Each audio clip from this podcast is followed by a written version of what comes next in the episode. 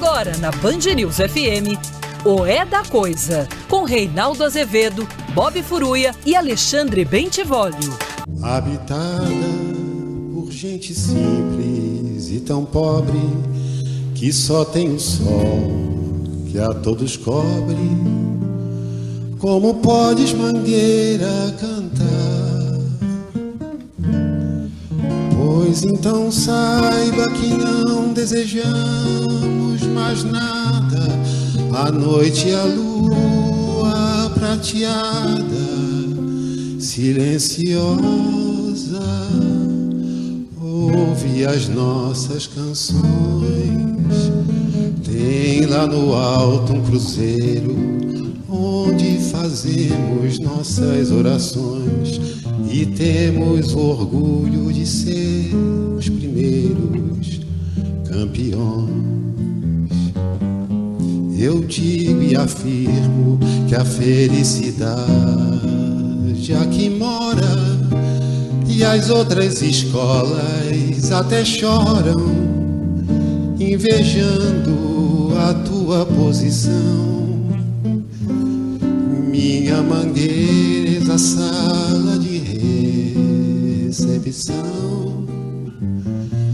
Aqui se abraça o inimigo como se fosse o irmão. Ei, 18 horas e 2 minutos no horário de Brasília. Já começou para todo o Brasil mais uma edição de Ué da Coisa com sala de recepção do grande Cartola, nesse caso, na voz de Chico Buarque, do disco DVD Chico e as Cidades, de 1998, uma homenagem à Mangueira, com essa coisa espetacular. Minha Mangueira, essa sala de recepção, aqui se abraça o inimigo como se abraça o irmão. Obviamente, o inimigo ali, a disputa com as outras escolas de samba, até porque a Mangueira é considerada assim uma espécie de escola que congrega o espírito das outras escolas, né? E tá aí nosso, mangue... nosso Cartola com uma poesia impecável e a, e a melodia dessa música, aliás, um pouco antes de o Chico cantar no DVD, ele chama atenção para a beleza da melodia dessa música. É... Cartola que também é o nosso poeta do amor, né? É... E às vezes o amor que acaba, né? Acontece que acaba, Bob Forruia. Como ele cantou na música Acontece. Acontece. Que está no disco Cartola de 1974, o primeiro disco dele, aos 65 anos. E nós vamos ouvir aí a esplendorosa Gal Costa cantando essa música no show que ela, Caetano e Gil fizeram na Bahia em 74, ano mesmo de lançamento do disco. Olha que maravilha isso aí, ó. Esquece o nosso amor, vê se esquece. Porque tudo na vida acontece e acontece que já não sei mais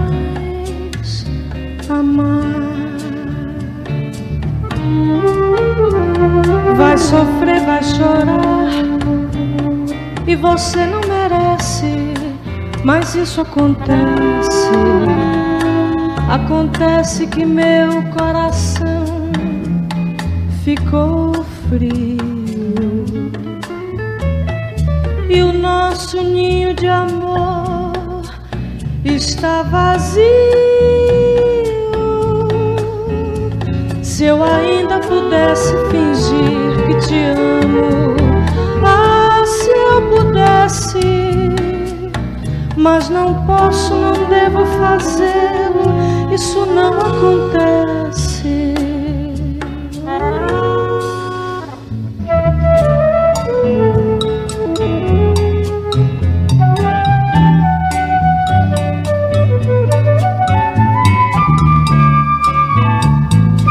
Espetacular! Eu não sei se gosto mais da letra, pela singeleza e pela precisão vocabular que eu já apontei aqui, as melodias deles são coisas absolutamente encantadoras. Boa noite, Vólio Bene. Boa noite.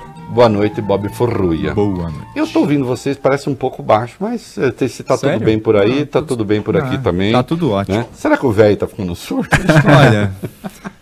Mas 45 não é velho, né? ah, é verdade, é verdade. Ah, aprende, né, meu filho? Nada, no- nada como fazendo de uma certa emprego, né? ameaça. Ah. Eu sou que nem o Bolsonaro aí, eu vou fazendo essas ameaças. Ei, Bob Furruia, não fui hoje, vou amanhã. Ó, tem a coluna da Folha para fazer, não deu. Olha aqui, meninos, vocês, não por causa do tio, mas por causa de vocês, as meninas portuguesas gostam dos dois gajos bonitões que temos aí, né? Mas também, né? é, os adultos de Portugal. Nós somos muito vistos em Portugal, sabiam? Muito, muito. Legal. Aliás, eu estava na Jovem Pan ainda. é, o, eu desembarquei no Porto. Né? Eu cheguei a Portugal pelo Porto. Sim. E eu bati o pé no saguão, veio um grupo de portugueses. Eu falei, Reinaldo Azevedo? Eu disse, sim, me acompanhavam lá e continuo acompanhando.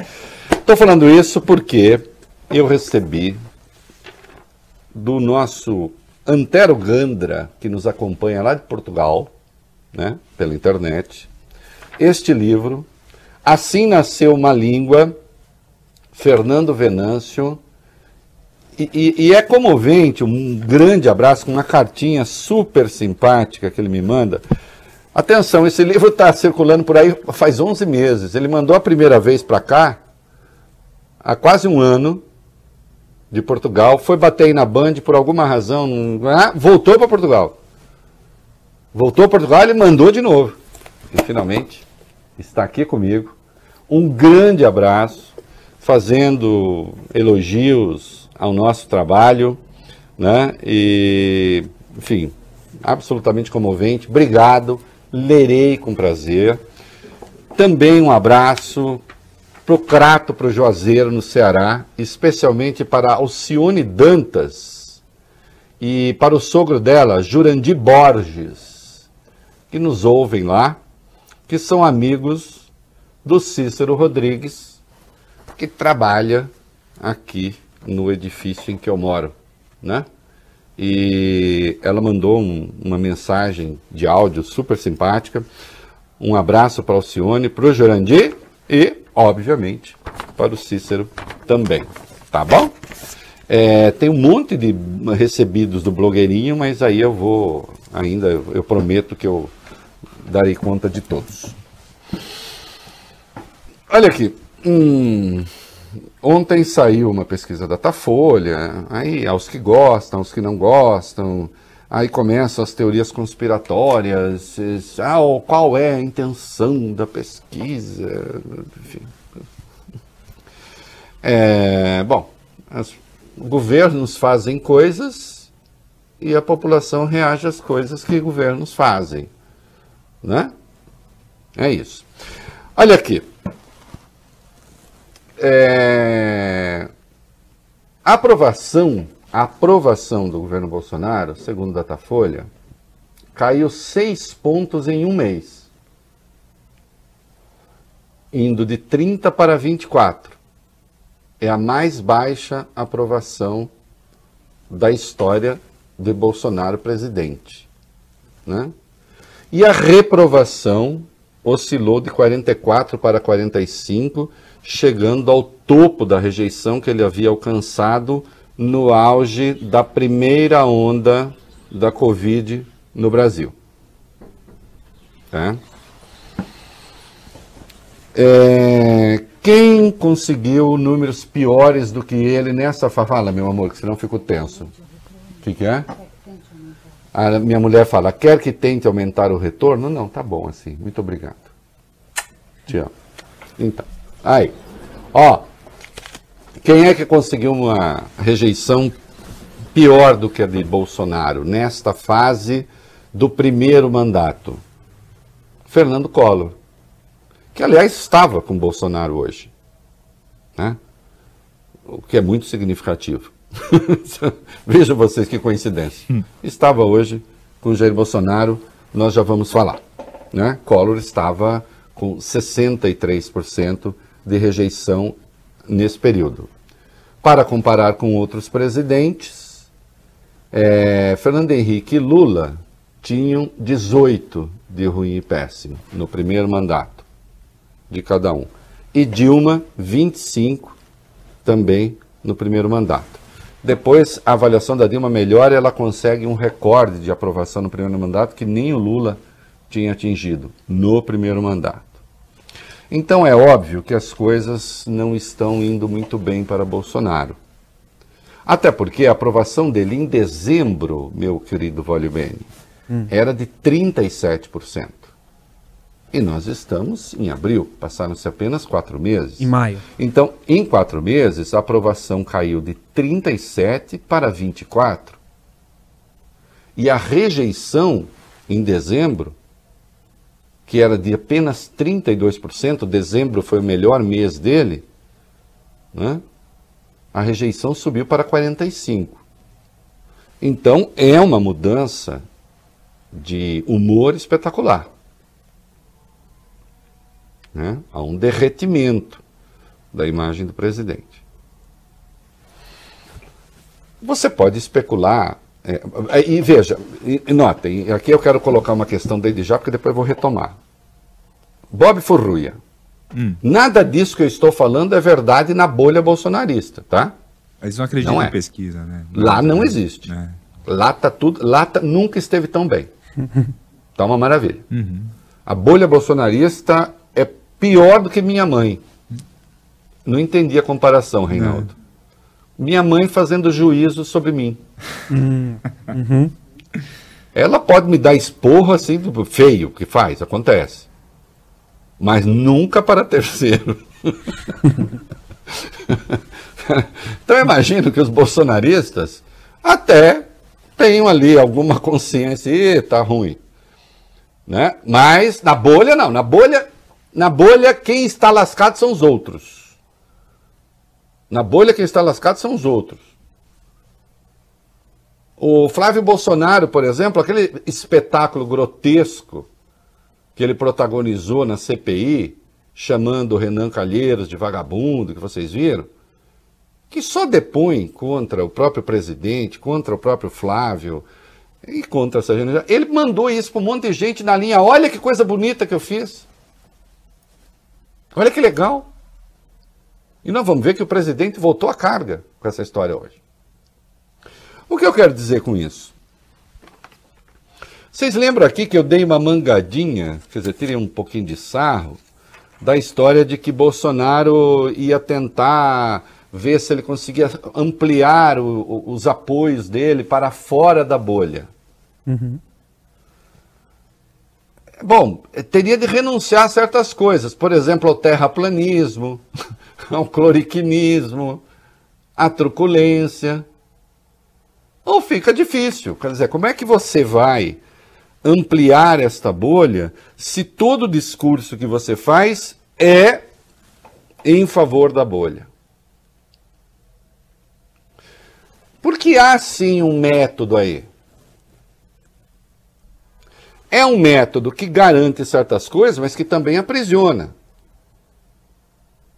Então, os números do Datafolha estão a indicar uma polarização, certo? Nós vimos aqui ontem. Sim. Uma polarização em que o Lula aparece com muito mais votos, 41% no primeiro turno. Bolsonaro, 23%. Mas é o suficiente para levá-lo para o segundo turno. E há um meião de candidatos ali que está encontrando dificuldades para se estabelecer. Não quer dizer que não vá, nós vamos ver daqui a pouco. Até porque a eleição ainda está longe. Tem coisas para acontecer aí. Por exemplo, o ano que vem o Bolsonaro vai ter uma sobra no orçamento. Poucas pessoas estão se dando conta disso. Porque tem o teto de gastos, ser mantido, vamos ver. Mantido o teto de gastos, você faz a correção do orçamento pela inflação, a inflação está alta, você vai ter uma sobra. O que ele vai fazer com isso? Vai transformar em benefício direto para a população? Não sei. Os humores andam difíceis. Então vamos lá. O melhor momento de Bolsonaro coincide com ali o fim do pagamento do auxílio emergencial, mas o auxílio emergencial estava sendo pago. Alcançou mais 60 milhões de pessoas, 600 reais. Suspenderam o auxílio, fizeram a grande bobagem. É, o Paulo Guedes garantiu. O, o, o, Bob aqui é o cara que acredita no Paulo Guedes, nós uhum. três, é o mais guedista é, de nós três. O Guedes hum. fala, o Bob, não, Reinaldo, vai dar certo. É. Já tem recuperação em V, já é, agora sim. é um avião e tal. Né? Cristo decolando de novo. Investidor de é bolsa especulador. É, tentou, né? Mas eu e o, e o Vole não, não. caímos. Nós, calma, Bob. O Bob, defensor da suspensão do auxílio emergencial, disse: Não, Bob, não, né? Tô brincando, hein, gente? Suspende o auxílio, o auxílio volta. E até nós chegamos a comentar aqui: volta o auxílio para muito menos gente e com valor muito menor. Então aquilo que poderia dar uma ajudazinha na popularidade do presidente prejudicou. Porque são certas operações. Você podia pagar antes, porque não pode agora. Ah, bom, aí teria que o Paulo Guedes dar uma aula de orçamento. Não seria a pessoa mais adequada a fazê-lo, eu acho. Né? Porque senão ia começar, estão querendo dinheiro para ir para Disney, né? Sabe como é que é? Essa gente que quer viver 130 anos. Então, o momento não é bom. Agora, não quer dizer que isso se eternize. A economia está em crescimento. É um crescimento depois de um afundamento. Quanto tempo demora para chegar aos pobres? O que eu quero dizer com isso? Essa situação não se mantém. Há coisas para acontecer. Agora vamos ver qual, como é que a população do outro lado recebe. Né? Lembram-se aquela conversa de que, como é que é? Bolsonaro está torcendo para que Lula possa ser. Lembra dessa história? Para que Lula possa ser elegível, uhum. porque vai ser muito fácil vencer o PT. Lembra disso? Lembro. O tio disse não, até o tio, o tio aqui brigou especialmente com uma tia dos comentários, né? Ele disse assim, não, tia, não é. Não é assim. Vamos torcer para ter um candidato de centro, mas com decência. É claro que ele não está torcendo para isso. Até porque, vamos lá, Lula se tornou um adversário difícil porque tem mais alguma coisa para falar sobre ele que não foi falar? Tem alguém que ignora que ele ficou 580 dias na cadeia? Quando faz o confronto Lula-Moro, se não me engano, dá 52 a 33 por Lula. Só verifica se é isso mesmo. Né? Eu tinha minha anotação aqui. É, não, tenho. 53 a 33. 53 Boa. a 33. Tem um enfrentamento direto com o Moro ali. 53 a 33. O Moro tem o eleitorado do Bolsonaro. Até porque eles, o Moro é ligeiramente pior do que o Bolsonaro em muitos aspectos. Né? Mas estão ali juntos. Agora, eu estou faz, fazendo todo esse preâmbulo para chamar a atenção de vocês para uma coisa. É claro que existe, então, a questão do auxílio emergencial, a operação desastrada, que foi a suspensão e a retomada do modo como se deu, tardia, né, com valor menor. Não estou dizendo que tem que ser maior, estou fazendo um registro. Então, tem isso. Agora, há um outro aspecto é, para o qual ninguém prestou atenção até agora, eu vou chamar atenção aqui. Antes mesmo de pandemia, Bolsonaro tinha índices muito ruins de avaliação, de aprovação, em razão do discurso golpista que ele fazia. Bolsonaro melhorou na avaliação junto à opinião pública quando ele parou de fazer discurso golpista. Poucos estão se dando conta disso. E ele voltou a fazer discurso golpista ele voltou a fazer discurso truculento. Entende? Discurso truculento, sempre porradaria, sempre confronto. o que garante o apoio da sua grei. Mais as questões da economia e, obviamente, da pandemia, que agora aparecem com clareza na CPI, que a CPI tem o poder, digamos, de isolar os fatos, né? isolar que eu digo é, na verdade, a melhor palavra é enumerar os fatos com testemunhos, evidentemente isso compõe um momento muito ruim para ele. Né? Se eu fosse conselheiro do Bolsonaro, pelo amor de Deus, não estou pedindo, não quero. Não, não, não, não, não, não, não, não. É o papel de vocês é me odiar, tá ótimo assim. Não precisa ouvir nada do que eu estou falando. Não precisa nem me ouvir, na verdade. Tem um monte de gente que ouve. Né? Mas se eu fosse, eu diria: pare com esse discurso radical Pare de ficar agredindo os inimigos desse jeito. Não permita que seu filho vá à CPI fazer aquele escarcel. Mostre-se uma pessoa mais inclusiva. Mas aí a turma dele não quer, Bob. A turma dele quer pancada. É isso, confronto. Confronto. Uhum. Garante aqueles 20 e poucos? Garante. Agora, só que a eleição não se resolve no primeiro turno. Ela se resolve no segundo. Ah, mas aí eu vou reeditar a guerra que eu fiz em, dois, em 2018. Será que 2022 dá para fazer as mesmas coisas em 2018? As mesmas ameaças, as mesmas. Ah, os mesmos fantasmas. Eu tendo a achar que não. Mas ó, bolsonaristas, não me ouçam, tá? ouçam o Carluxo e o tal do gabinete do ódio aí. Como a gente vê, eles estão fazendo um baita trabalho. Não é mesmo?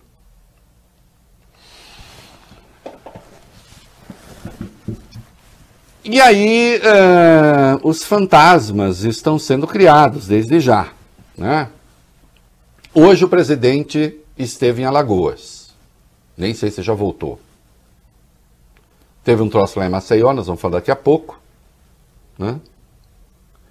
Mas é, eles estiveram lá na inauguração do trecho 4 do canal do Sertão Alagoano, na cidade de São José da Tapera.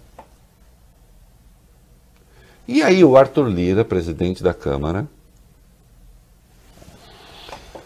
que anda Bob Fruia, Vale Bene, hum. o Arthur Lira, sabe aquele que falou outro dia de remédios amargos? Hum, sinal amarelo. Olha os remédios amargos. Tá mais bolsonarista do que nunca. Tá bolsonarista. Olha. Que é uma coisa que eu aprecio em Arthur Lira. Eita homem que gosta de governo. De qualquer um, hein? Não se espante se o Lula foi eleito e o Arthur Lira estiver ali na fila do gargarejo. Arthur Lira falou aquilo que Bolsonaro quer ouvir. Em defesa da urna ah, do, do voto impresso.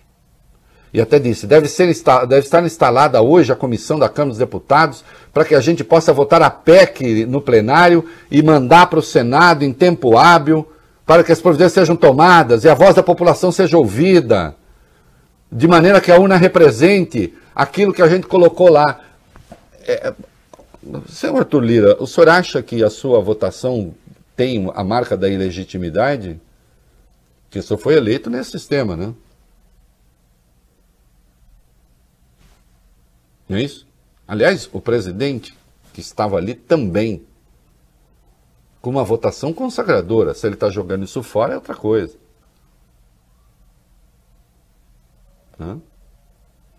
Então, a outra fantasia é ficar alimentando a suspeição sobre o resultado das urnas, desde já.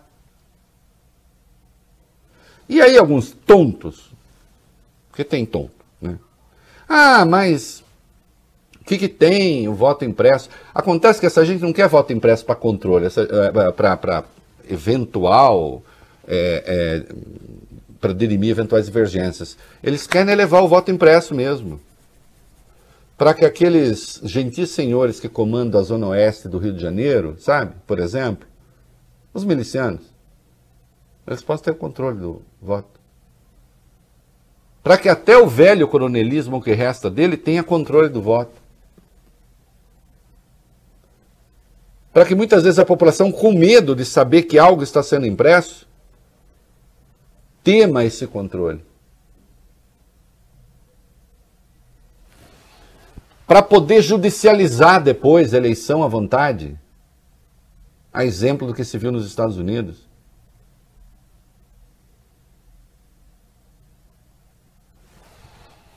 Não aceitando desde já uma derrota que dão como certo. E olhe que nem eu, que acho esse governo nefasto, acho que essa derrota é assim tão certa. Acho que é muito provável. Mas nunca ninguém me viu aqui dizer já era. Não? Mas para encerrar aqui, esta segunda parte do editorial, Bob Furu entendeu, né, Bob Furu? Para encerrar esse segundo vídeo, é, só queria lembrar que esse entusiasmo do Arthur Lira, aquele, ô oh, oh, Bob, aquele Arthur Lira, cuidado com os remédios amargos, ô, oh, vale bem, né, remédio amargo. Tem uma coisa que passou completamente a vontade de remédio amargo do Arthur Lira. Completamente. Né? Segundo informe o Estado de São Paulo, sabe a história do Bolsolão, do Tratoraço? Lira direcionou mais ou menos 115 milhões de reais do orçamento secreto. Né? Nada menos do que isso. 115 milhões. Então ele é, acho, o mais contemplado daqueles que tiveram verba do orçamento secreto.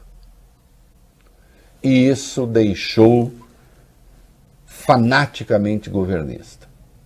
Até voto impresso agora virou pauta de honra para ele. Seu Arthur Lira, amanhã na minha coluna da Folha, viu? Eu tenho lá uma pautinha boa para o senhor. Uma pauta para um presidente da Câmara decente, honrado, que se preocupa com o futuro do Brasil. E até tem a ver com o senhor. Veja lá. Hã? Ih, vai ficar enigma? É, tá. tem que ler também. Mas amanhã eu conto. tá bom? Mas olha, eu acho muito interessante é, esse, essa adesão do Lira agora ao governismo e a pauta mais reacionária, mais atrasada do bolsonarismo. Então, essa ideia de que em algum momento o bolsonarismo possa tentar sair da bolha para falar uma linguagem um pouco mais progressista, como a gente vê, é difícil. Porque é um pouco pré-condição para manter ali isso a que chamam rebanho né, é, unido. Né? A gente sabe que o governo Bolsonaro apostou muito na imunidade de rebanho no caso do coronavírus, né? que é uma das razões de haver esse morticínio no país.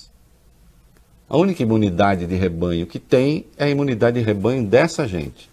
Eles são imunes à informação, à ciência e à razão. É isso. Molecada, vamos falar ainda de Bolsonaro nas Alagoas. Em vez de tentar esquecer o que o Flávio fez ontem, quando invadiu a CPI para chamar um senador de vagabundo, ele resolveu endossar Sim. o ato do filho. Né? Porque ali não. Bolsonaro nunca é um, Bolsonaro é a família. Como certo ente na Bíblia, é uma legião, nunca é um só. Vai lá. É isso, Reinaldo. Ele repetiu o filho e atacou hoje o senador Renan Calheiros, a quem chamou de vagabundo. Essa declaração foi dada durante um evento público na cidade de Maceió, capital das Alagoas. A gente separou o vídeo para vocês. Sempre tem alguém picareta, vagabundo, querendo atrapalhar o atrapalhar o trabalho daqueles que produzem. Se Jesus teve um traidor, temos um vagabundo inquirindo pessoas de bem em nosso país. É um crime o que vem acontecendo com essa CPI. O recado que eu tenho para esse indivíduo, se quer fazer um show tentando me derrubar, não fará. Somente Deus me tira daquela cadeira. É. E o voto, né? Deus e o voto. Né? É... Eu quero dar um recado para esse indivíduo. Se está querendo fazer um show para me derrubar, eu falei, eita, que será que vem agora? Não fará. isso me lembra um verso, isso me lembra dois versos de uma música notável da, da, da Jovem Guarda. Momento cultural. Presta atenção. Que eu gosto, eu gosto é, hum. Eu gosto da conclusão. Eu gosto, eu gosto da conclusão. Vólio Bene hum. e Bob Furuia. Presta atenção. Se você pensa que meu coração é de papel, não vá pensando, pois não é. Ah, ah tá. é sensacional. Se você pensa que meu coração é de papel, não vá pensando, pois nele há um sangue e tal. Não, não é isso. Se você pensa que meu coração é de papel, não vá pensando, pois não é. Entendeu? Se você pensa que você vai fazer um show para me derrubar, não fará. então, tá bom. Não. Se você pensa que meu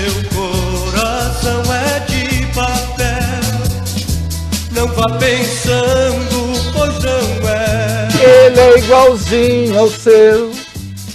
Ele é igualzinho ao seu. E sofre como eu. Por que fazer sofrer? Chorar assim, Extra. quem me ama. E ainda tem o Liama aí, que é de lascar o cano, né? Pelo amor de Deus! Eu sei que tem variantes regionais, mas nesse caso não tem Liama. Amar é verbo transitivo direto. Momento cultural. Tá? E, portanto, não pode ter pronome oblíquo é, a quem a ama, a quem o ama. Lhe ama, não. Tá? Numa construção literária, você pode até usar um amar a você com objeto direto preposicionado, mas aí é outra conversa. É... Vontade de falar de gramática. É, Bolsonaro foi inaugurar. Ó, não, obra. Não, não. Essa declaração foi dada em Maceió, Alagoas, estado governado por Renan Calheiros Filho, né? Pelo uhum. filho de Renan Calheiros. É, Renan Calheiros Filho? É. Sim. É, e aí nós já falamos aqui é, que a rejeição de Bolsonaro está alta, mas no Nordeste ela está especialmente alta. 62%. 62% rejeitam, ou, é, é, é, não votaria em Bolsonaro, é isso, né? Bem isso. acima da média nacional, isso. que é de 54, é isso. Uhum. É isso ou rejeita o governo? Vejam para mim. Que aqui ficou umbigo e eu não lembro disso de cabeça. Mas acho que não votaria em Bolsonaro, né? 62%. Vamos tirar essa dúvida. Sim. A rejeição ao ex-presidente Lula na região é de apenas 23%. 62% não votariam. Isso. Então, 62% não votariam em Bolsonaro no Nordeste. No Brasil, 54% não votariam, rejeição altíssima. Rejeitam Lula, 23%. Agora, o interessante é que eles estavam inaugurando ali uma obra em Maceió. Uhum. The Kind chamado Viaduto da PRF. Esse viaduto já está funcionando desde dezembro do ano passado, já foi até inaugurado pelo governador Renan Filho e, de fato, a maior parte do investimento foi federal, 75 milhões contra 25 milhões do governo do estado. Só que esses 75 foram repassados nas gestões Dilma Rousseff e Michel Temer. Pois é feio isso, né? É muito feio. O Renan reagiu na própria CPI. A gente tem o vídeo aí, né? Ao ataque que ele recebeu. Presidente, eu vejo na imprensa que o presidente da República embarcou para Lagoas em avião presidencial para inaugurar a obra já inaugurada. E para me atacar pessoalmente, como aliás fez seu filho ontem aqui, para atacar esta comissão parlamentar de inquérito. Esta comissão parlamentar de inquérito. Senhor presidente, Senhor presidente, eu não minha- me sinto atacado. Eu não fui atacado. Não é Senhor a comissão, presidente, eu não fui. a minha resposta ao presidente da República é essa aqui. Esse número. Esse número. Perfeitamente, senhor se relator. ele não respeita, se ele não respeita Presidente Gilmar. essa comissão de inquérito, Presidente por favor, Gilmar, mas assuma a respeite a- presidência, por favor. Suspensa. O Renan bate no número de mortos atualizado do dia, diz. É esse aqui. 428.256. Pois é, gente. É, é impressionante. Olha, e, e só para lembrar, alguém disse ali, não sei se foi o Heinz, é, disse, eu não me sinto atacado. Bom, não- tem gente que não tem gente que não consegue nem ficar corada, né, senhor senador? Porque o presidente atacou sim a CPI lá. Ele atacou o Renan, mas ele também atacou a CPI. Tá certo? E claro, preferiu não falar o nome de Renan Calheiros porque sabia que os seus seguidores falariam. né? E nós vamos com mais um dado importantíssimo da pesquisa Datafolha. Depois, no horário que vem de São Paulo, você que está acompanhando pela internet, eu continuarei a falar de pesquisa e da reação às pesquisas. A pesquisa. É, pesquisa, na verdade, que tem outros dados também, é, outro tipo de levantamento. E você que está ouvindo pelo rádio, depois então pega essa parte na internet. Atenção para esse dado, porque pela voz de algumas lideranças religiosas, a gente tende a achar que não é assim. Só que é assim. Vai lá. É um dado que surpreendeu muita gente, Reinaldo. O Datafolha mostra que no primeiro turno o voto dos evangélicos está dividido. O ex-presidente Lula marca 35% das intenções de voto dos evangélicos contra 34% de Bolsonaro. A impressão que o voto evangélico é esmagadoramente bolsonarista. Essa impressão é falsa. Então, assim, é bom não confundir lideranças estridentes dos evangélicos, que se afinam com Bolsonaro. Tal. Eu acho que fazem mal à própria religião, mas aí é com eles e com seus fiéis. Hã? Isso é uma coisa. A população é outra coisa. Lembrando que os evangélicos, muito especialmente no governo Dilma, também aderiram em massa ao governo do PT. Eu digo as lideranças evangélicas.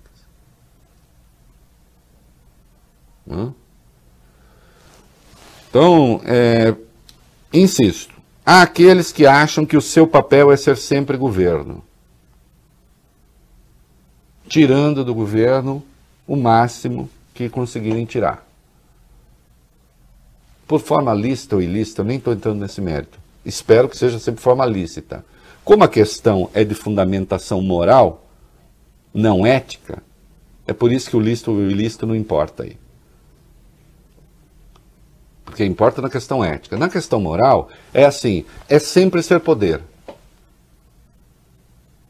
Adaptando sempre a convicção à conveniência. Né? Só que quando se é uma liderança religiosa, existem também valores espirituais que ou estão contemplados por um líder político ou não estão. Há coisas e pregações que eu vejo em curso, né, no poder, que eu me pergunto: isso tem a ver com valores de fato cristãos?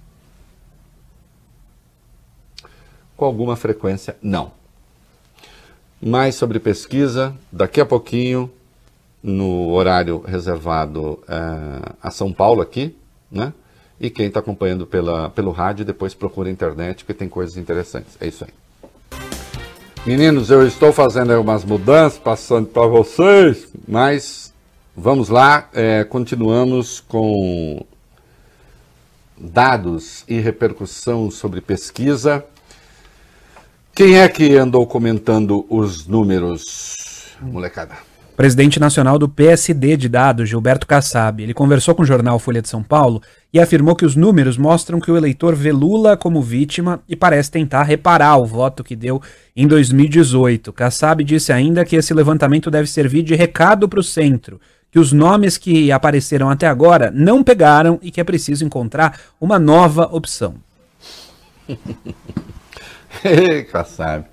É, não, não, não foi nem é, foi só uma expressão. É, assim, ele é um ótimo leitor do jogo político. É, observe que quando Kassab afirma que os números mostram que o eleitor vê Lula como vítima e parece estar é, tentar reparar o voto que deu em 2018, isso pode ser tudo, menos crítico ao Lula. O que, que quer dizer a palavra reparação? Reparação é a correção de um erro, né? Certo? Uhum. Eu não estou comprando a tese, eu estou interpretando as palavras de Kassab. Mas é, ele é um partido que o PSD está sendo buscado né, por esses candidatos de centro. Numa coisa ele tem razão os candidatos de centro até agora não emplacaram. Os chamados candidatos de centro, seja centro-direita, centro-esquerda. Né? É... Parece que se estreita o caminho para surgir um terceiro nome. E tudo indica que ou esse grupo de algum modo se entende, e também não é fácil, ou, um terce... ou dois terceiros nomes, ainda que a expressão pareça absurda, mas digamos, dois candidatos ali entre Lula e Bolsonaro, cheira a uma derrota certa. Eu até deixo uma sugestão pública que é o Datafolha e a outros institutos sérios, que aos que não são sérios, né? É, que façam o seguinte, né? A gente mesmo aqui dá o do poder, é, é o Poder Data, né, aqui na, no Grupo Bandeirantes. Uhum. Testar, por exemplo, Bolsonaro, Lula e Ciro. Bolsonaro, Lula e Dória. Bolsonaro, Lula e Leite. Bolsonaro, Lula e Mandetta. Só para saber se há trânsito de voto entre esses candidatos. Entenderam meu ponto, meninada? Sim. Sim. Há um trânsito entre eles? Ou, se Ciro não for candidato, os eleitores dele migram para o Lula. Ou, se. Porque o Moro também aparece em simulação. Se o Moro não for candidato, os votos dele migram para Bolsonaro. O que eu tenho certeza que acontece. É uma intuição. Mas é preciso ter pesquisa. Que se estreita esse espaço, se estreita. Né? O presidente do PDT comentou. Carlos Lupe, ele se disse otimista, Reinaldo. Viu um derretimento do presidente Bolsonaro e afirmou que Ciro Gomes pode pegar todos esses votos de insatisfeitos com o presidente. Ele projetou até um segundo turno entre Ciro e Lula. É, uh, aí, enfim, faz parte da estratégia deles. E é claro que o Números serviu de alerta para o Planalto ali, embora eles digam que não, mas essa aqui é a verdade, e eles acham que a economia é que vai ser o fator que pode mudar os ânimos. A ver, né? Porque a pesquisa da Datafolha aponta que quase 9 em cada 10 brasileiros, 87%, avaliam que o valor do novo auxílio emergencial, que varia de 150 a 375 reais, é insuficiente. E por enquanto a economia está encolhendo. Né? Quer dizer, encolhendo o crescimento está aí, mas comparado com aquilo que você tinha, né, e com a expectativa anterior, a crise e tal, ainda não. Né, e depois de um afundamento. Então fica difícil. Por isso que eu acho que a saída de Bolsonaro seria tentar ampliar o seu leque. Mas isso é contra a sua natureza. É isso aí. Chora, disfarce chora. Aproveita a voz do lamento que já vem a aurora. Pessoa que tanto querias antes mesmo de raiar o dia deixou o ensaio por outra, ó triste senhora. Disfarce e chora,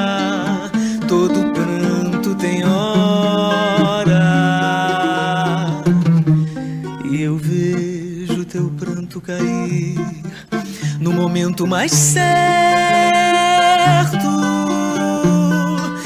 Olhar gostar só de longe não faz ninguém chegar perto. E o teu pranto, ó triste senhora, vai molhar o deserto. Meu Deus, que espetáculo, que espetáculo! Eu poderia fazer um pequeno ensaio sobre Platão aqui. O olhar de longe não adianta, né? E o seu pranto vai molhar o deserto, vai molhar o nada. Música em parceria com Dalmo Castelo, que está no disco de 74, o, o, o famoso disco que, que. O primeiro disco dele, aos 65 anos, aqui, né? E aí, num disco espetacular da Zélia Duncan, que é, da Zélia Duncan, que é ela cantando samba, um disco de 2004, Eu Me Transformo em Outras. Um disco genial. É, meninos, Ah, vocês, eu não sei se vocês acompanharam. Eu fiquei com uma vergonha alheia, assim, porque afinal de contas é gente do, do meu país, né? O que eu posso fazer? Eu, posso, eu posso falar, não é? Eu, eu- eu posso fazer de conta que o tal senador Jorginho não é brasileiro? que nem eu? É. Ou aquele senhor lá, o. Como é que é o. O senador, sena- o senador lá do Rio Grande do Sul, senador Heinz. É, a- Heinz, Luiz Carlos Heinz. Ai, Rosado ia falar o senador Alzheimer, não. É, Como é? Luiz Carlos né? Heinz, é. Heinz, Heinz. Não, eu não quis ser jocoso com a doença, não, gente. Aqui escapou mesmo. Vai ver que sou eu, então. É, porque o Carlos Murilo, CEO né, da Pfizer na América Latina, ele começou a ser maltratado pelos governistas. Ele começou a ser agredido. Ficava parecendo que eles estavam falando ali com um criminoso. E eu não sei se porque ele é colombiano, eu não sei se o sotaque dele incomodou, fica parecendo, se esse gringo vem aqui, sabe como é? Teve uma hora que o, o Heinz. né, É verdade que vocês atrasaram vacina na Itália! É verdade! O Marazis tem que falar, mas. Primeiro ele é da América Latina, mas o que isso tem a ver com o Brasil? É um espanto. Assim, o, o Carlos Moreira deve estar pensando atrás da máscara: meu Deus, quem são essas pessoas? Vamos lá. né? O CEO da Pfizer na América Latina confirmou, Reinaldo, que o governo Bolsonaro ignorou ofertas da farmacêutica e que, se tivesse assinado o contrato antes, o Brasil teria mais doses da vacina hoje. Segundo Carlos Murilo, o governo federal ignorou três ofertas para aquisição de vacinas em agosto do ano passado, três meses, portanto, depois que as negociações começaram, começaram em maio. E entre as ofertas ignoradas estava uma de 70 milhões de doses. O contrato com a Pfizer só foi assinado de fato em março desse ano, em março de 2021. Acabou. Está documentado. Está documentado. E daí, o senador estranho, que ainda que tivesse atrasado vacina na Itália, o que o senhor tem com isso? O que, que é? Virou senador italiano agora?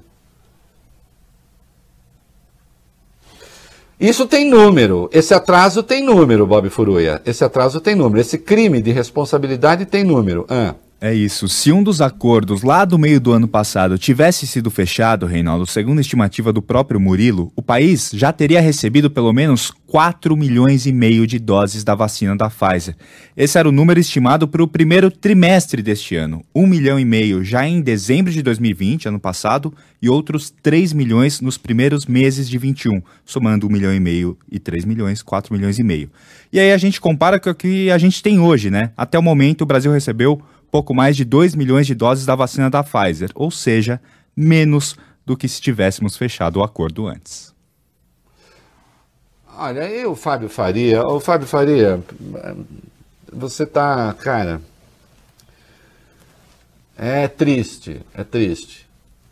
Lembre-se que esse governo acaba. Enquanto o Carlos Murilo prestava depoimento, o ministro das Comunicações Faria dava uma entrevista ao UOL e tentava justificar a demora na compra das vacinas. Segundo ele, a empresa americana fez exigências difíceis e ofereceu poucas doses. É poucas. É, é, é, poucas, e aí vocês, entre poucas e nenhuma, vocês escolheram nenhuma, é isso, Fábio? Né? E diz também que o ministro tentou. E diz também que, como a relação do, do Bolsonaro com o Congresso não ia bem, com o Rodrigo Maia, isso teria que passar pelo Congresso. É, você está na obrigação de apresentar uma evidência de que o Rodrigo Maia criou alguma dificuldade para a compra de vacina. Quando o governo dispunha até de medida provisória, se quisesse. Há um limite para o ridículo. Mas se você não quer respeitar, ultrapasse à vontade. Né? É, tem mais, Fábio Faria. Né? É, porque ele não foi o único a adotar esse discurso. Ao justificar a negativa Pfizer lá atrás, o então ministro da Saúde, Eduardo Pazuello, disse que o contrato com a empresa americana tinha, aspas, cláusulas leoninas, cláusulas abusivas, portanto. Indagado sobre esse termo, o CEO da Pfizer na América Latina afirmou o seguinte: não concordo com esse posicionamento, não concordo com o qualificativo de cláusulas leoninas. Nessa pandemia, a Pfizer correu riscos que requeria que todos colaborassem nesse processo. Por isso, a Pfizer exigiu para todos os países as mesmas condições que exigiu para o Brasil. As mesmas, as mesmas para todo mundo, inclusive para os Estados Unidos, que aliás acabou, né, de, de uh, suspender a exigência de uso de máscara em público, é isso? É isso. Isso, em é. ambientes fechados para pessoas que já tomaram as duas doses. Sabe por quê? Que o povo está vacinado. Ah, não, mas é que eu. Sabe o que é? Os Estados Unidos são idiotas. Eles não têm a riqueza de pensamento do governo brasileiro. Não é mesmo? Não é tão bom quanto. Porque a, a, carta da Pfizer, que depois é de setembro, isso aqui é em agosto, teve a carta em setembro. Que foi pro Bolsonaro, foi pro, pro, pro Hamilton Mourão, foi pro, pro Braga Neto, evidentemente para Eduardo Pazuello, pro embaixador do Brasil nos Estados Unidos, e ninguém deu bola. E ninguém deu bola. Hã? Assim, e o Carluxo realmente é o ministro sem pasta. 18, vamos lá. O, senhor, o CEO da Pfizer também confirmou que o vereador Carlos Bolsonaro e o assessor especial para assuntos internacionais da presidência, Felipe Martins, os dois participaram das negociações feitas entre a Pfizer e o governo federal para aquisição de vacinas contra a Covid. A título de quê? Não, não é crime. A rigor o presidente convoca quem ele quiser para ficar ali com ele, filho dele. Mas a título de quê? O que, que o Caluxo entende disso? Então esse governo não ouvia especialistas, não ouvia infectologistas, mas ouvia o Caluxo. E aí querem dizer que você ter 428 mil mortos é uma fatalidade. Sim, é o resultado fatal do conjunto decorrente do conjunto de coisas estúpidas feitas e das omissões praticadas. Aí, de fato, é um resultado fatal. Né? Para ficar no pleonasmo. Né? E ainda o caso Van Garten. O presidente da CPI da Covid, o senador Omar, Omar Aziz, encaminhou o depoimento do ex-chefe da Secretaria de Comunicação da Presidência da República, Fábio Weingarten, ao Ministério Público Federal. A comissão pede que seja apurado o crime de falso testemunho previsto no artigo 342 do Código Penal. É, e o advogado dele está dizendo que soltou, emitiu uma nota, né? Ah, é o advogado dele mesmo, né? Sim, isso. É? Isso. Dizendo que ele jamais faltou com a verdade e nem teve a intenção de fazê-lo. Ah, doutor, então eu sugiro que o senhor tente uma coisa. É, faça uma correção de depoimento e envie a CPI. Advogado Daniel Bialski. O contraste entre aquilo que ele disse e os fatos é uma coisa bastante objetiva. Mas aí é com o senhor. Aí é com o senhor. E estão falando. O Eduardo Girão, o governista, um dos governantes da CPI, quer convocar a Lindora Araújo, que é a subprocuradora-geral da República, aquela que é próxima dos Bolsonaro. Eu entendi o Girão. O Girão acha que ela pode chegar lá e funcionar como uma máquina de ataque aos governadores. Você sabe que eu não sou contra que o tiro vai sair pela culatra? Vai lá, Girão. Aliás, Girão, você é aquele que pediu é, é, como que é? a prova das viagens feitas pelo presidente da República, não é isso? Lembra disso? Dos passeios, né? Ficou bravo? Das saidinhas do presidente? Isso, isso Girão. Vai fundo, tá? Vai fundo. Eu acho que você está no bom caminho, se é que você me entende. É isso aí, molecada. Uh, meninada, só uma coisa, eu comentei no break de São Paulo passado, mas acabou ficando uma coisa muito apressada, confusa, eu quero botar números sobre a questão da, da economia, encolhimento da economia. Considerando a prévia do PIB, o índice BCBR do Banco Central recuou 1,59 em março por cento, tá? É, no primeiro trimestre, o indicador teve um crescimento de 2,3. Mas o resultado de março, no entanto, mostra uma desaceleração. Em 12 meses, terminado em março, houve queda de 3,37% no IBCBR, que é um índice é, que serve aí para fazer uma expectativa de crescimento do PIB. Tá bom? Só para botar número. E ah, se a Lava Jato está se sentindo abalada, vai ficar muito mais. É, eu acho. Não sei. Vai lá. O advogado criminalista Nitalmar Filho está próximo de fechar um acordo de delação premiada com a Procuradoria-Geral da República, segundo informa a colunista Ó, Mônica Que eu saiba, já fechou, viu, gente? Pode é. ser que eu esteja errado, Vamos mas... Ah, é, bom, enfim. Essa é. colaboração dele, então, Reinaldo, deve ter como foco o juiz Marcelo Bretas e procuradores da Lava Jato do Rio de Janeiro. O advogado deve mostrar que Bretas tinha uma espécie de aliança com os procuradores da Força Tarefa, repetindo os métodos de Sérgio Moro. É, uma espécie de aliança com os procuradores da Força Tarefa e há comentários de que tivesse uma aliança também com esse tal Nitalmar Filho, que era um advogado sem muita expressão e que de repente virou assim uma espécie de rei das delações. E de delações feitas pelo Bretas, homologadas pelo Bretas. Vamos ver, né? Vamos ver o que vem. Caso Toffoli, rapidinho. Ministro Edson Fachin vai submeter ao Pleno do STF a decisão sobre a validade da delação premiada do ex-governador Sérgio Cabral. Será um julgamento no plenário virtual no dia 21, do dia 21 ao 28 de maio. Relator da Lava Jato na corte, Fachin homologou a delação de Cabral à Polícia Federal em fevereiro de 2020 à Procuradoria-Geral da República, porém recorreu e pediu para o Supremo invalidar o acordo. Olha, é uma barbaridade. E a pessoa acusada por Cabral de ter sido intermediário do pagamento ao Toffoli também nega, vai. É o ex-secretário de Obras do Rio de Janeiro, Hudson Braga. Só que o Hudson Braga disse, negou as acusações, disse que ele não tem nada a ver com Toffoli e que Cabral está tentando se safar. Bom, e está, né? E tem mais uma pessoa que também foi citada e que está dizendo que, que isso não aconteceu. Ah. Sim, como você já falou aqui, Reinaldo, o ex-governador Sérgio Cabral acusou Toffoli de ter recebido 3 milhões de reais, mas ele não diz como teria recebido essa quantia. E também, sem apresentar provas, ele disse que o também ex-governador Luiz Fernando Pezão também estaria envolvido no esquema. De acordo com Cabral, Pezão acionou jo José Luiz Tolheiro, ex-assessor do governo do Rio de Janeiro, que teria tratado do assunto junto com Roberta Rangel, que é a mulher de Toffoli. Só que aí, Reinaldo, o portal J conversou com tal Solheiro e ele negou as acusações. Afirmou o seguinte: se me pedissem isso em especial, eu não poderia fazer porque não conheço as pessoas. Nunca estive com Dias Toffoli, nunca me chamaram para nada, não faço a menor ideia porque o Cabral me citou. Olha, isso é um absurdo. A minha coluna na Folha amanhã é, trata dessa questão. Nós estamos diante de uma agressão estúpida ao Estado de Direito, ao devido processo legal.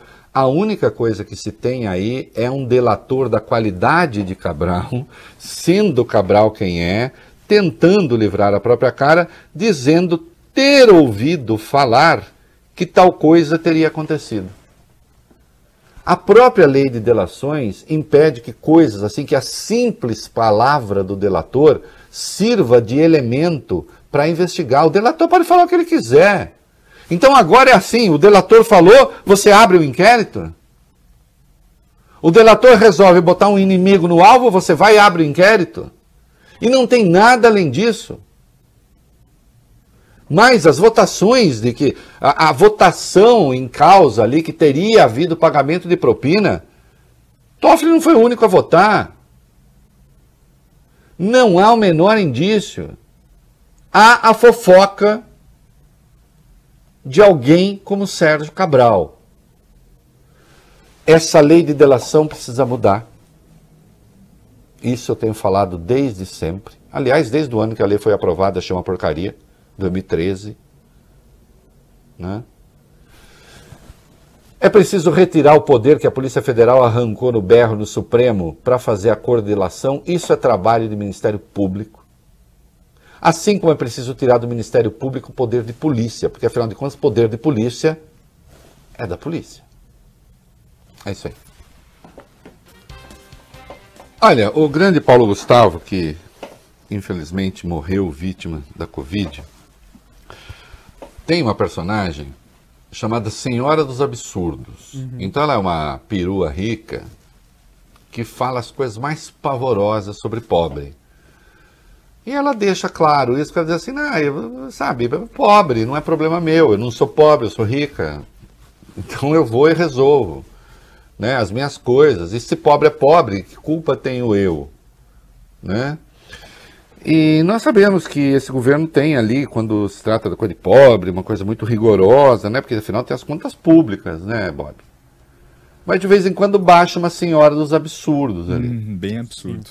Hum, vai lá uma regra editada pelo governo que autoriza parte dos servidores a receber acima do teto constitucional deve ou vai beneficiar o próprio presidente Jair Bolsonaro e integrantes do primeiro escalão. Aumentos, uhum. Reinaldo, serão de até 69% e dependendo da autoridade, os salários podem ultrapassar os 66 mil reais, segundo o jornal Folha de São Paulo. Essa portaria cria uma espécie de teto duplo. É o teto, que é o salário do ministro do Supremo, vezes dois e vai valer para casos de militares que acumulam cargos e aposentadoria, por exemplo. Esse aumento para eles ocorre no momento em que os salários do funcionalismo estão congelados. Mudança começou a valer neste mês e o pagamento cai já a partir de julho. E, o, é, e é importante, né, nessas coisas, a gente ligar o nome ao dinheiro. Um, é, eu quero exemplos, o Valibene. Exemplos: Bolsonaro de 39.300 para 41.600, uma alta de 6%. E uhum. é que ele não é general, né? Mourão, uhum. que é general da reserva, por exemplo, terá um aumento de quase 64%, de 39.300 para 63.500 reais. Tá bom, o que mais? Entre os ministros militares, o maior salto de salário fica com o chefe da Casa Civil, Luiz Eduardo Ramos, que vai passar de 39 mil para 66.400, alta de 69%. Bom. Tem mais gente. Ah, vamos mais. Ministro vamos mais. da Defesa, Walter Braga Neto, tem um aumento de 22,8 mil totalizando 62 mil reais por mês, alta de 58%. E para completar a lista, o ministro-chefe do Gabinete de Segurança Institucional, general Augusto Heleno, deve passar a receber um adicional de R$ 23.800. Salário iria então para 63 mil reais, acréscimo de 60%. Olha, vocês me desculpem, há coisas que são naturalmente imorais. Esse é o caso. Depois não reclamem quando eu chamo de partido da boquinha. E no caso é uma bocona. É isso aí. Vamos lá, meninos, no minuto mais bem empregado do rádio brasileiro. Sem matéria-prima, o Instituto Butantan vai suspender a produção da Coronavac a partir de amanhã. O Instituto aguarda a liberação pelo governo chinês de um lote de 10 mil litros do IFA para retomar o invase. Olha, eu não quero ficar aqui condenando ninguém.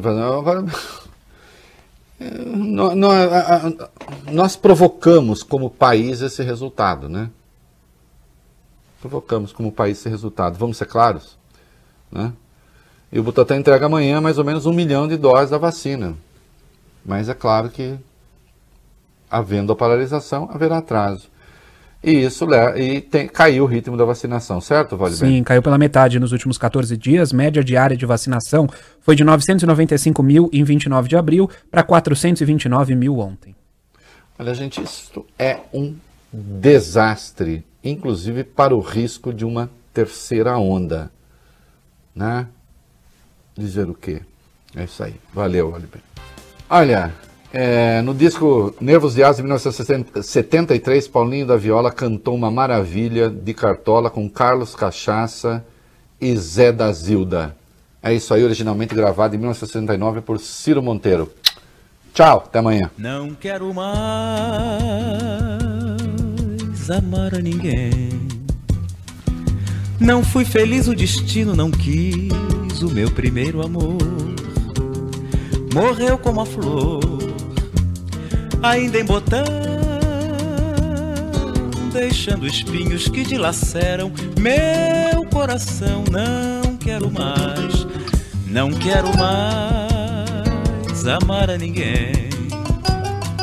Não fui feliz, o destino não quis o meu primeiro amor. Morreu como a flor, ainda em botão, deixando espinhos que dilaceram meu coração. Semente de amor sei que sou desde nascença, mas sem ter vida e fulgor, eis minha sentença. Tentei pela primeira vez um sonho vibrar. Foi beijo que nasceu e morreu sem se chegar a dar. Não quero mais amar a ninguém. Não fui feliz, o destino não quis o meu primeiro amor. Morreu como a flor, ainda em botão, deixando espinhos que dilaceram meu coração. Às vezes dou gargalhada ao lembrar do passado. Nunca pensei em amor Nunca amei nem fui amado. Se julgas que estou mentindo, jurar sou capaz. Foi simples sonho que passou e nada mais. Não quero mais amar a ninguém. Não fui feliz, o destino não quis o meu primeiro amor. Morreu como a flor ainda em botão, deixando espinhos que dilaceram meu coração. Você ouviu o É da Coisa na Band News FM.